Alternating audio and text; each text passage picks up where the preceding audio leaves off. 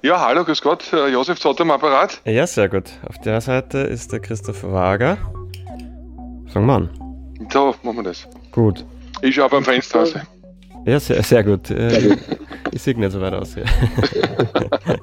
Okay. Was sagen Sie da? Ja, ich schaue in meinen essbaren Tiergarten. Hm. Ich bin ja gelernter Koch, Konditor, äh, Kölner und Landwirt. Ja, das sind ja alles äh, Fressberufe. Also mein ganzes Leben dreht sich um Essen und Trinken. Willkommen zur Bonus-Episode mit dem Schokoladenhersteller und Visionär Josef Zotter. Ich habe mit ihm übers Essen, über Nachhaltigkeit, über Luxus und über die globalen Zusammenhänge in der Essensproduktion gesprochen.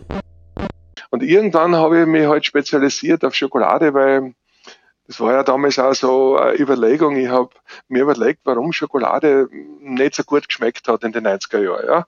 Ja? Äh, und bin dann relativ schnell dahinter kommen aufgrund meiner Ausbildung als Landwirt, äh, weil ich weiß, meine Eltern haben Obstgarten betrieben, dass der Apfel in erster Linie mal im Obstgarten wächst, ja. Und dann als zweites kann man Saft oder einen Most oder aus den Trauben einen Wein machen, ja. Aber zuerst muss er mal wachsen irgendwo. Äh, und meine Ursache, warum die Schokolade so geschmeckt hat in den 90er Jahren, war, dass den Kakaobauern unter Umständen schlecht geht. Und das habe ich dann auch gemacht und habe meine erste Reise damals nach Nicaragua gemacht. Und da ist mir bewusst worden, wie grauslich es ist, wie diese globalen Zusammenhänge sind, wie es den Menschen schlecht geht, aber auch die Ursache ist, warum die Schokolade bei uns so geschmeckt hat, wie sie geschmeckt hat. Das heißt, die sozialen Bedingungen und die Lebensbedingungen an sich äh, schlagen sie im Geschmack nieder. Na, auf jeden Fall ist es so, weil der Kakaobauer in meinem Fall, ja, wenn es dem schlecht geht, ja, und der seine Familie nicht ernähren kann, und die Kinder, ich meine, zum Essen gibt's dort immer, die leben im Urwald und es gibt immer Obst und Bananen und, und alles, also das Hungern tut dort ja niemand, aber die sozialen Bedingungen sind meistens miserabelst, ja, Äh, und da ist es dann so, wenn der keine Lust hat, na, was, was wird er dann tun bei seinem Kakaobaum? Ja, glaubst du, der hat, er, der hat er Freude, wenn er die Früchte überschneidet? Oder dass er sagt, ich entscheide jetzt, ich habe nur Beispiel, ja, ich habe zwei Früchte, muss ich jetzt entscheiden, ob ich sie runternehme oder nicht. Das ist nicht so wie bei Trauben, dass alles gleichzeitig, relativ gleichzeitig reif ist, sondern bei Kakao gibt es ja grüne Früchte und reife und so weiter und überreife, ja. Äh, Und er muss das erkennen, wann er die Frucht runterschneidet. Und wenn sie am Höhepunkt ist, wenn sie reif ist, das ist ja kein, das ist ja kein besonderes Geheimnis, ja, dann werden die Kakaobohnen, wenn sie gut fermentiert sind, gut schmecken. Und wenn ich gute Kakaobohnen habe, dann kann ich mit meiner Technologie eine gute Schokolade machen. Aber ist es nicht unheimlich schwer, als nachhaltig agierendes Unternehmen alle Teilschritte ähm, zu durchleuchten oder äh, Ahnung davon zu haben? Das ist ja mega kompliziert. Kakao wächst ja hauptsächlich in Flussgegenden, nicht? also am Amazonas entlang, also bei den großen Flüssen. Äh, Und das ist, hat vor fünf Jahren begonnen. Äh, Wir machen ja immer Analysen äh, über Pestizidrückstände. Ja, also da werden so Proben gemacht äh, und das bis vor zehn Jahren war das gar kein Problem. Und seit fünf Jahren hat das Thema angefangen, dass wir plötzlich Pestizidrückstände in den, in den, im Kakao gefunden haben. Und wir waren, haben uns gedacht, naja, haben die gespritzt, haben die was down, was, dann waren wir dort, haben nichts gesehen und so. Mit den Leuten geredet und gesagt, na, sie machen nichts und so, ja. Bis wir dann draufgekommen sind, dass es derartige Überschwemmungen dort gibt, dass das Wasser von den Reisfeldern in Peru zum Beispiel, nicht? Da gibt's riesen Zonen, wo nur Reis angebaut wird, Hardcore, ja. Äh, Und wenn dann Regen Guss kommt und der Fluss übergeht unten bei den Kakaoplantagen, dann geht der Fluss über und bringt diese Pestizide in die Kakaoplantagen. Und deswegen haben sie wie im Kakao. Nicht so. Jetzt haben wir gesagt, okay, neue Regel, die gilt jetzt seit drei Jahren bei uns. Wir nehmen keinen Kakao mehr, der unter 50 Meter von Flusshöhe ist. Das haben wir den Leuten jetzt äh, erklärt. Wir sollen für uns den Kakao dürfen es nur ernten aus Zonen, die mindestens 50 Meter über, über Flussniveau sind. Das machen wir jetzt und seit eineinhalb, zwei Jahren haben wir jetzt wieder Ruhe. Ich meine, man muss sich eh vorstellen, wie, wie dekadent das ist, dass man sagt, wir passen auf und nehmen den Kakao auf mindestens 50 Meter höher. Äh, nur der andere Kakao wird auch geerntet und geht in den Markt. Da ist es wurscht. Und wie ist es mit, äh, mit anderen Zutaten? Wir verarbeiten 1, jetzt glaube ich 1,4 Millionen Liter Milch. Also das kann ich ja zum Beispiel behaupten, die Milch ja, kommt für unsere Schokolade definitiv aus Österreich. Und nicht als, als global, ist Milch ist ja ein globalisiertes Handelsgut, ja, Milchpulver. Aber die Milch wird subventioniert und deswegen gibt es so einen Milchüberschuss. Und der Milchüberschuss wird zum Milchpulver verarbeitet, ja. Und das ist ein globales Produkt, das ist ein Handelsgut wie Schotter. Oder, nein, Schotter nicht, aber wie, ja, eh wie Kakao oder wie Kaffee. Ja, es gibt Biomilch im Welthandel.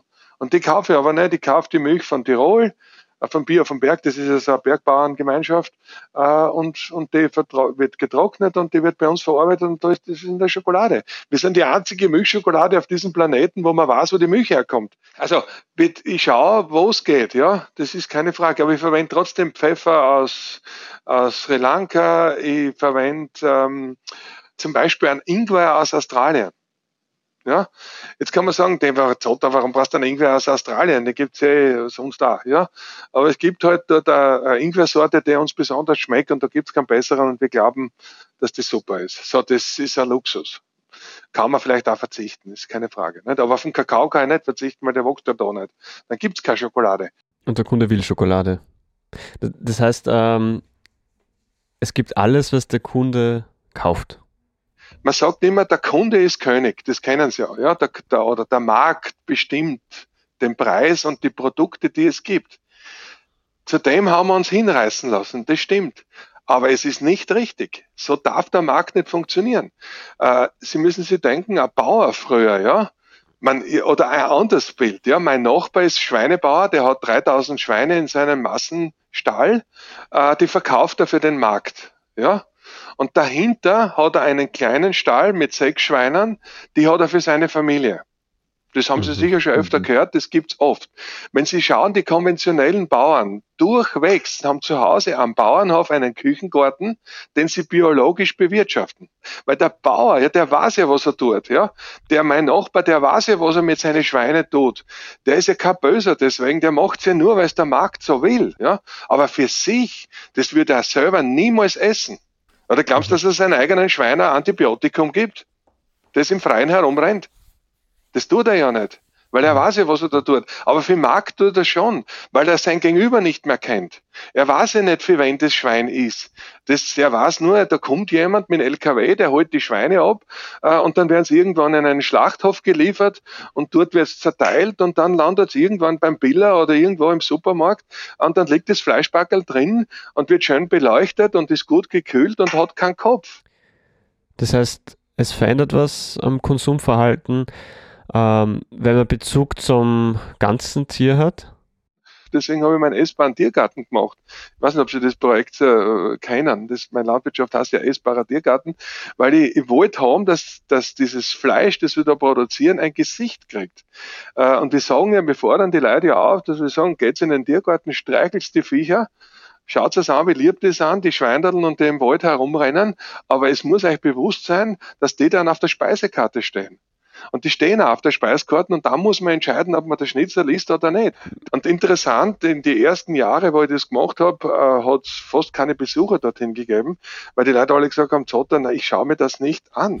Die Lehrer sind gekommen und gesagt, ich kann mit den Schülern nicht in deinen essbaren Tiergarten gehen. Wie soll ich den Kindern erklären, dass diese lieben Viecher, die da, da schmusen bei der Hand, dass die gegessen werden? Sage ich, wie habt ihr das denn bis jetzt erklärt? Dann sagen, haben die Lehrer gesagt, naja, bis jetzt haben wir nicht geredet drüber. Aber kann dein Tiergarten da was verändern? Ich meine, wir leben in einer Welt, wo der Bauernhof sehr weit weg ist.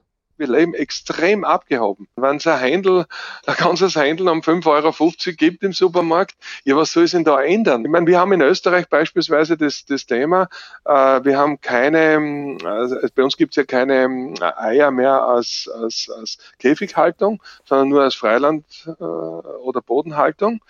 Das muss man sich mal vorstellen. Auf der Zunge muss man sich das zergehen lassen. Und ich glaube, es gibt 20 Prozent der Eier werden in Österreich aus Bodenhaltung halt als Frischei gegessen und der Rest, ja, jeder Kuchen, jede Nudel, alles, was es im Supermarkt liegt, kommt aber aus Eiern von Käfighaltung.